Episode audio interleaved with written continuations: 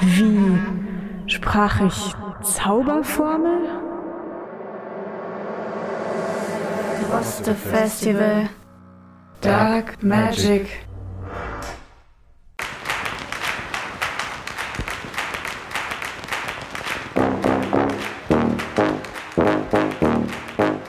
Welcome to the Dark Magic edition of the Dead Lady Show podcast. In cooperation with the Droste Festival from Burg Hülshoff Center for Literature, we are delighted to bring you the final episode of this three part series, this time auf English. I'm here with Dead Lady Show co founder Florian Duijsens. Hi there. Hi, Susan. Hi, everybody. You know, it felt like there was a little dark magic afoot that allowed us to even record this show in front of a live audience in our beloved Berlin venue ACUD, wouldn't you say? Indeed. And as always, our wonderful presenters were conjuring up their chosen dead ladies for our enjoyment from the stage. Hmm, how funny that you would stress that word. Conjuring.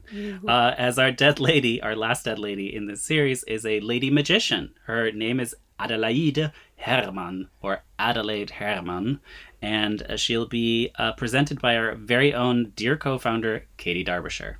Yes. Now, Katy is a different kind of magician. As a translator, she's conjuring up the voice of the dead sometimes, or making a book speak anew. She is, and she's also the publisher of an imprint that translates contemporary German fiction into English called V&Q Books, as well as a fabulous dancer, it has to be said. Here's Katy on Adelaide Herrmann. So, hello, I am going to talk about Adelaide Herrmann, who was known as the Queen of Magic, fittingly enough. Uh, she was one of the earliest women stage musicians. Uh, I knew this would happen. She was one of the earliest women stage magicians. So that makes her a rare role model because there still aren't many women doing magic on stage. Um, she wrote her memoir in 1931 when she was in her 70s, and that was kind of discovered and published in 2012 by her fellow magician Margaret Steele. So I was going to open with a magic trick, as Madame Herrmann herself recommended in The Women's Home Companion in 1900. She wrote, Any quick witted woman or girl can, after but three hours of practice, perform in her own parlour as many wonderful feats of magic as will make her the astonishment of her family and friends. It is as simple as the alphabet when you learn how. However, she continued, you see, all that is necessary is the, for the performer to have a few pieces of apparatus which the audience neither sees nor suspects the existence of.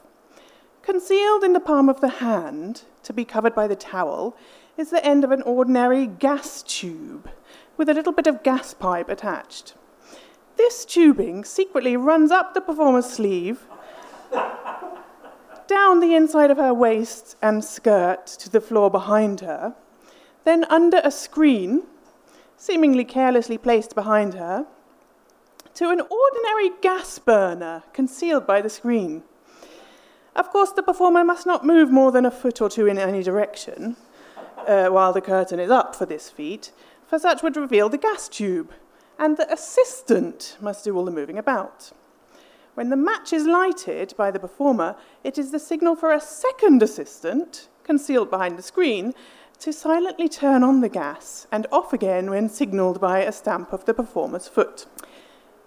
In other words, it's a little bit disingenuous of her to, to say that anybody could do it, um, because stage magic takes a lot of hard work, great showmanship or showwomanship, and very reliable assistance to create great illusions. Adelaide Herrmann knew all about all three of these. She was born in London to Belgian parents in 1853 as Adele Scarcez, but she was called Adelaide from early on.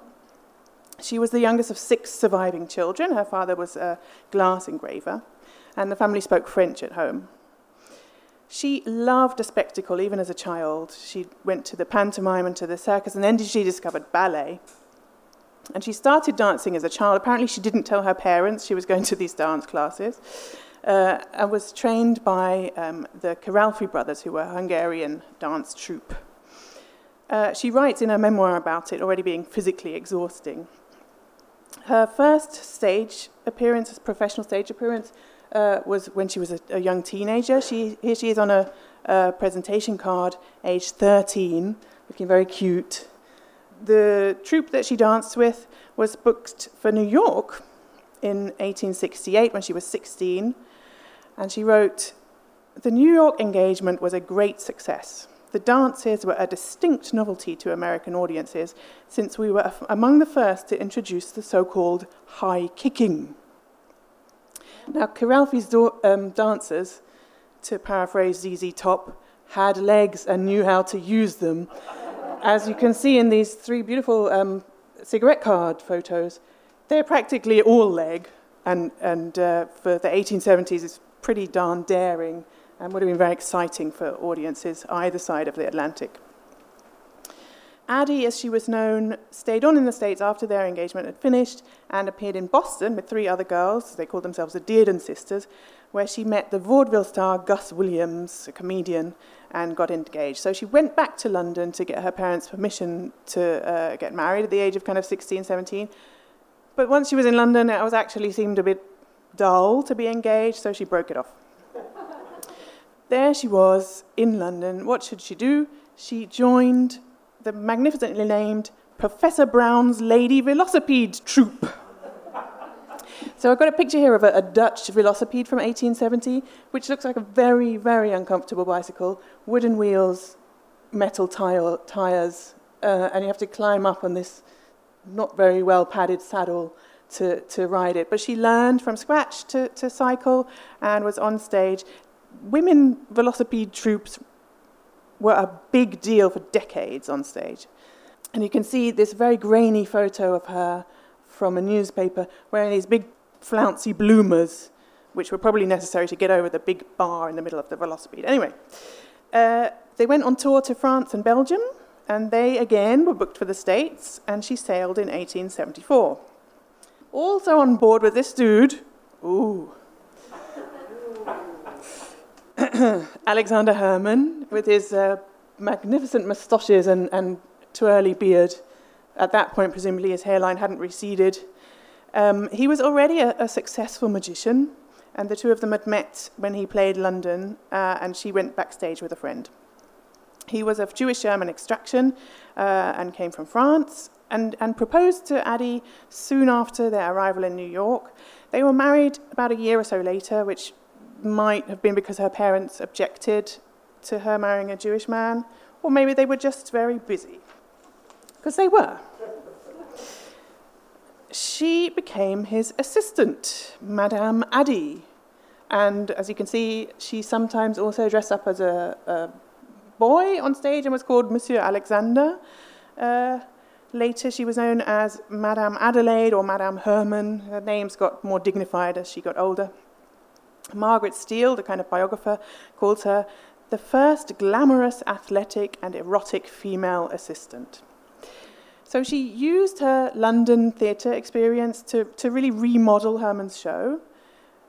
They started to travel with custom made backdrops of their own. They had their own musical director. Uh, they had just loads and loads of animals with them all the time. And they, they commissioned special music for every illusion that they did.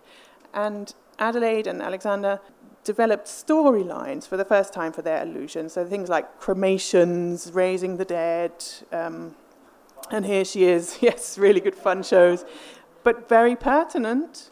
Uh, uh, here she is um, as the, the Phantom Bride, looking actually, I, I agree, very uh, glamorous, athletic, and erotic with her beautiful veil on there. So that uh, new style of, of having storylines behind the illusions was very, very influential for, for future generations of magicians, although, of course, they probably don't know it was Adelaide's idea. They were incredibly successful. You can see a beautiful poster that they had here uh, advertising the world's greatest prestidigitator. One of those words, it just means he's good with his fingers. Um, Herrmann and uh, Madame Addie is, is billed, kind of second bill, also has a photo or picture on the poster promising incomparable entertainments. They toured North and South America and Europe, And she's, she's quite boastful in her memoir about hanging out with all these absolutely horrific people, uh, like the Mexican dictator Porfirio Diaz. It gets worse. The colonialist exploiter King Leopold II of Belgium, who gave her a revolver. Who knows what he thought she would do? Anyway. Um, and the autocratic Tsar Alexander III. Herrmann himself was dubbed Herrmann the Great, uh, allegedly by King Alfonso XII of Spain. Now, he didn't live long enough to do many atrocities, but he did marry two of his cousins, not at the same time. So, Adelaide worked very hard physically. She would have to squeeze into tight spaces. She did this levitating uh, act which requires incredible core strength. Uh, she would be shot from a cannon which burned the bottom of her feet. Uh, and as you can see in this wonderful picture, she would be, uh, in quotes, electrocuted. The, I love the picture with her in this uh, so called electric chair with the electricity drawn on on the top of the photo. Um, later on, the Boston Transcript wrote in 1902, obviously an admirer of hers, her physical development is perfect in that no one muscle is developed at the expense of another. There is a harmony of strength and beauty that tells of rhythmic movements guided by concentrated thought. Without this splendid physique, it would be impossible for Madame to do the clever things she does in the twinkling of an eye, and with no more effort, apparently, than as though she opened and shut her rosy palm over a billiard ball and said, Now you see it, and now you don't. She introduced dance to their shows. Now, unusually for her memoir, she actually credited this dance you can see here, Loie Fuller, from whom she copied this dance, which I'm going to describe for the podcast. Um, it was called a serpentine dance. So both of them, Loie and uh, Adelaide, wore huge dresses with, with sticks attached to the end of the sleeves multi-layered and they swirled around and twirled the dresses. So it looks like a, a kind of flower dancing on air. I'm not sure why it's called serpentine.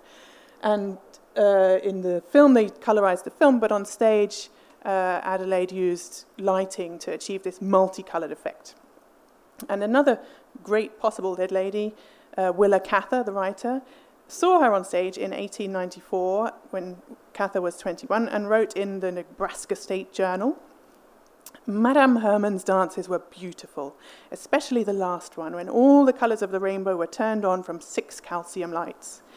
It is a pity that more of the stage was not draped in black, for the effect would have been better. Still, it was really wonderful as it was, being by far the best dance of the kind seen in Lincoln this season. Just faint praise indeed. So the couple led a luxurious lifestyle. They had lavish costumes like this fancy silken frou-frou one you can see here. Uh, now she covered her legs on stage. She was uh, once caught smuggling silk from Mexico uh, for her costumes. Both very much photographed, um, which is very fun for giving a talk, actually, because there's lots of material. They had what Adelaide thought was their own rail cars. They would travel by train in this extremely fancy rail car, although it was actually leased from the actress Lillie Langtry. They had a house on Long Island called Whitestone Manor. Again, it was leased. They had their own yacht, horses, dogs, and peacocks. She wrote, In the course of our travels, we'd accumulated a really wonderful collection of curios and art objects, treasures gathered from every quarter of the globe. The house was practically filled with them. They had these huge parties. Her nieces and nephews would come over from England for the summer and that kind of thing. So Adelaide dearly loved her husband, but I think he was possibly a bit of a dick, actually.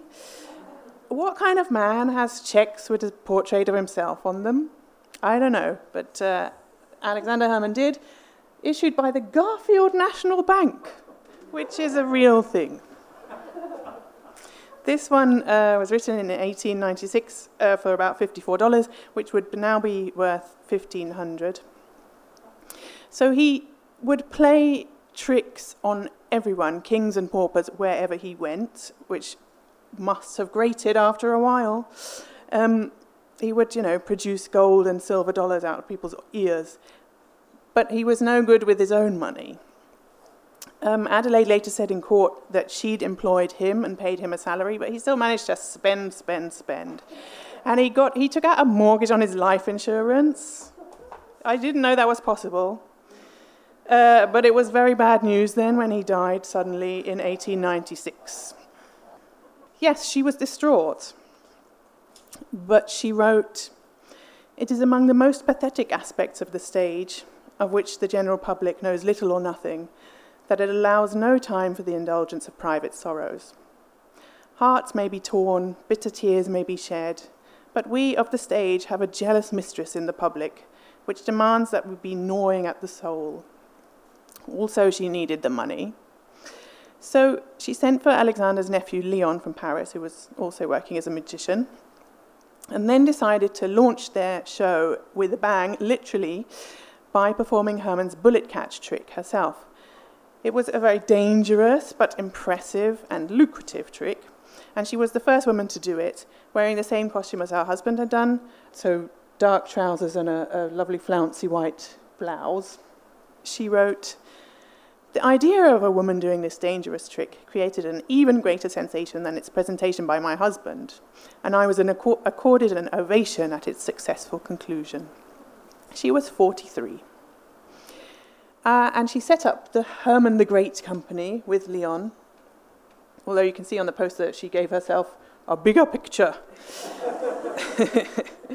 and they, they toured the show around the US for three seasons. It did not seem to me at all remarkable that I should take up my husband's business and manage the complicated affairs of a travelling company. There was indeed nothing else for me to do.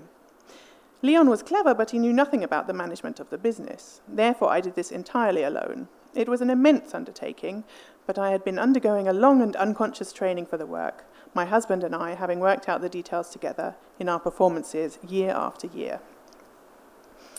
After that, she broke with Leon, uh, and there followed various legal wrangles over the name Herrmann the Great, which she thought he wasn't entitled to use.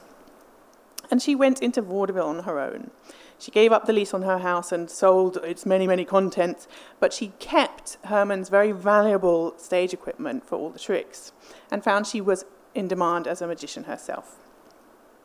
Now, unlike her husband's endless, possibly annoying patter, Adelaide performed without speaking. It was all her body, it was all dance and motion and uh, a little bit of miming kind of thing. Um, she travelled widely for over 30 years as part of what we in the UK would call variety shows. So there would be 10 to 15 different acts, people like comedians, singers, dancers, and performing animals. Uh, there will have been people in blackface, and there was a long standing yellowface tradition among magicians um, including a friend and later rival of the Herrmanns. Adelaide didn't change her facial appearance, but she did do a kind of Japanese garden number featuring a, a so called geisha girl, uh, and you can see her looking very, very confident in this um, sort of faux Asian dress. But her, her body language speaks volumes. She's standing with her legs apart, her arms raised, holding three billiard balls in each hand uh, and looks very self assured. She was excellent at PR. Uh, she had all these photo cards made, which she would hand out uh, with autographs, and she defended her husband's name in court and learned from his uh, PR tricks, got herself into the press. It, there's lots and lots of press reports and cuttings about her. And writing her memoir in her 70s is another sign that she, she wanted to control the narrative about her own life. And she certainly left out uh, plenty of stuff. Um, there's no, um, there's no surviving film footage of her, but we can, I think, guess at her strong stage presence. She made much in her memoir of her costumes. Um, they were allegedly insured for $5,000 and each finger for $1,000. But I, I, suspect that's one of those things you tell the press. That is not true. Um, you can see here a dress which is owned by the magician David Copperfield. Beautiful orangey silk, uh, quite tight fitting, with this gorgeous green um, bodice. Everything is beaded and sequined. Uh, that would have been done by hand. And then she has this sort of orientalist mm, waistband with stretchy bits stretching down to the bottom. I'm sure it looked gorgeous. Um, the, the Stage uh, Journal wrote in 1906 describing one particular dress. It is figured of white Liberty silk milled over silk cloth. Skirt and train are covered with jewels, emeralds, amethysts, sapphires, and turquoises, which cannot possibly have been real, I assume, but maybe they would have been heavy. Anyway, uh, this matter of gowning is an important one, as it excites interest and discussion among the women of her audiences, almost equal to the admiration of Madame Herrmann's art itself. So the costumes are very much part of the PR. She was very proud to have been invited over here to Berlin to play at the Wintergarten venue for four weeks in 1901, where she was a bit disappointed. She thought the revolving stage was too small. I don't know what she'd have thought of ACUD. She also played London, where she entertained the later Nazi sympathizer Edward VIII as a child, and Paris, where the rats at the Folies Bergère killed her rabbits. It's very sad. She then, unfortunately, on her travels, got stranded in Cuba in 1908 when a manager kind of ran out on the show and they had to kind of auction things off to get back to the States. So I've covered her, her hard work and her showmanship, showwomanship. So it's time for the reliable assistants. She's not quite as vocal in her memoir about the assistants as she is about herself and especially about her husband. Uh, but this was an important one who you can see here Adele Dewey kneeling adoringly at her feet for the photo. She was um, Adelaide's niece, and she performed on stage and assisted backstage. There's a lot of photos on the internet that say they're Adelaide Herrmann, but it's actually Adele doing this levitation act. So you see a woman with long dark hair floating on stage. That's actually Adele. Uh, yes, she left to marry an architect, but uh, it was her who inherited the manuscript. Adelaide didn't have any children, she tried to find a publisher, but it, it didn't work. It was the Depression. So the Herrmanns also had a series of black stage assistants, which horrifically they, they all called them all by the same stage name of Boomski. And the memoir is actually full of kind of racist ideas and cliches. Uh, who you, the guy you can see here is Milton Hudson Everett, who joined the Herrmanns as a boy when they played his small town in Georgia. He was often the butt of Herrmann's jokes on stage, but Adelaide portrays him as a loyal servant. Um, what she doesn't mention is that he was arrested for stealing her jewellery and went to prison for 18 months, and also revealed some of the secrets behind her tricks to a journalist. But he is supposed to have attended her funeral, so I'm not sure at all what kind of relationship that was. Adelaide Herrmann, she had a very successful career into her 70s, and she was thinking about going into pictures. She said here she, we can see her with uh, Mary Astor from the um, Maltese Falcon, until a major blow came along. In 1926, a fire destroyed the warehouse storing all her equipment and animals. Again, there's a, a, lot of difficult moments in the memoir. Without that, it was very difficult for her to perform, but she did continue. Um, she died of pneumonia, age 79, and she was buried with Alexander, who has a much better grave than hers, which just says wife, and her birth and death dates. She wrote early on in her life Let no one select stage life as the sphere of idleness and dissipation. Let no one be deterred from it because of its ways of hardship for they lead to fame if followed. She was rightly proud of her stage achievements. In 1931, a newspaper wrote that somebody else was the first woman magician, and she wrote an indignant letter saying, I am, as far as I know, the only woman who has ever performed that most dangerous of all feats, the bullet catching trick, a trick which has left in its wake a trail of blood. I made my debut in vaudeville as a magician 32 years ago. I think that I may rightfully claim that honour of being the first woman magician and my title as the Queen of Magic. And I think she was right. She's becoming much better known these days as young women seek role models.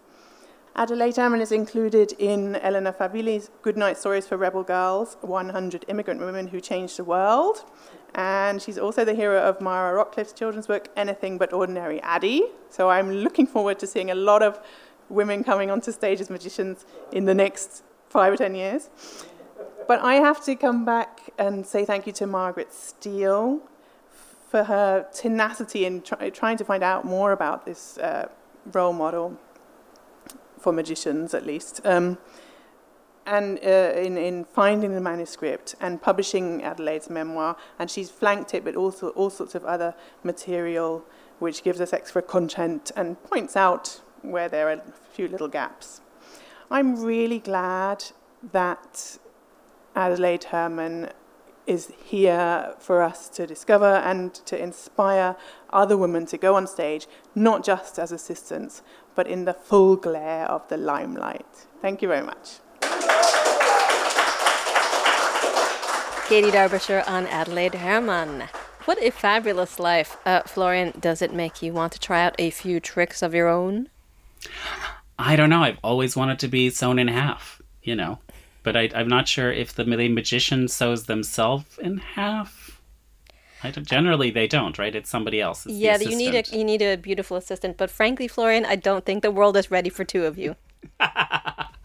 well, that might also be true. Well, thanks everybody for listening, and I hope you enjoyed our special Dark Magic series. If you'd like to hear more of our podcast, mostly in English, go to our website, deadladyshow.com slash podcast, or visit your favorite podcatcher. And you can find us on social media at Dead Lady Show. Thank you to Annika, Maximilian, and Jörg, and the whole team at our beloved Droste Festival and the Center for Literature in Münsterland. Bye. Goodbye.